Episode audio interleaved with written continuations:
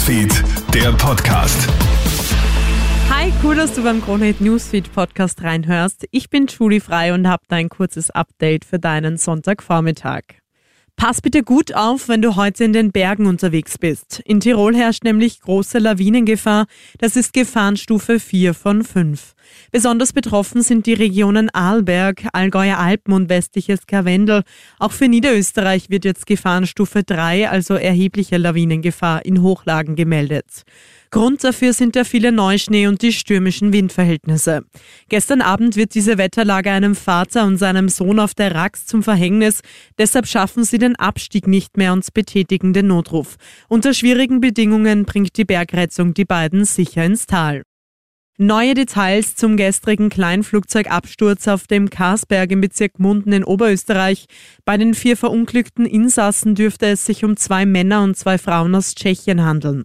Die Unfallursache ist weiterhin unklar. Es wird jedoch vermutet, dass die schweren Wetterbedingungen ausschlaggebend waren, sodass der Pilot die Kontrolle über das Flugzeug verloren haben könnte.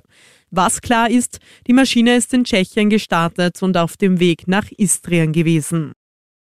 Heute sollen wieder Geiseln der Terrorgruppe Hamas freigelassen werden.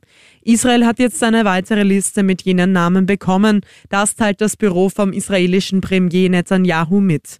Wie viele Geiseln freikommen könnten, wird dabei nicht erwähnt. Gestern hat die Hamas nach stundenlangem Hin und Her ja doch noch 17 Geiseln freigelassen, darunter 13 Israelis und vier Thailänder. Sie wurden vom Roten Kreuz über die Grenze nach Ägypten gebracht. Im Gegenzug hat Israel 39 palästinensische Gefangene entlassen. Würdest du bei einer Müllsammel-WM mitmachen?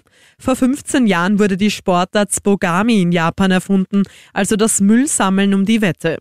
Diese Woche hat in Tokio erstmals eine Weltmeisterschaft in dieser Disziplin stattgefunden. Dabei müssen Teams so viel Müll wie möglich einsammeln und diesen anschließend sortieren. Es waren Menschen aus 21 Ländern aller Kontinente dabei. Gewonnen hat ein Team aus Großbritannien, das 83 Kilogramm Müll gesammelt und sortiert hat. Das war's soweit mit deinem kurzen News-Update. Ich freue mich, wenn du wieder reinhörst und wünsche dir noch einen schönen Sonntag. Bis dann. Krone Hits, Newsfeed, der Podcast.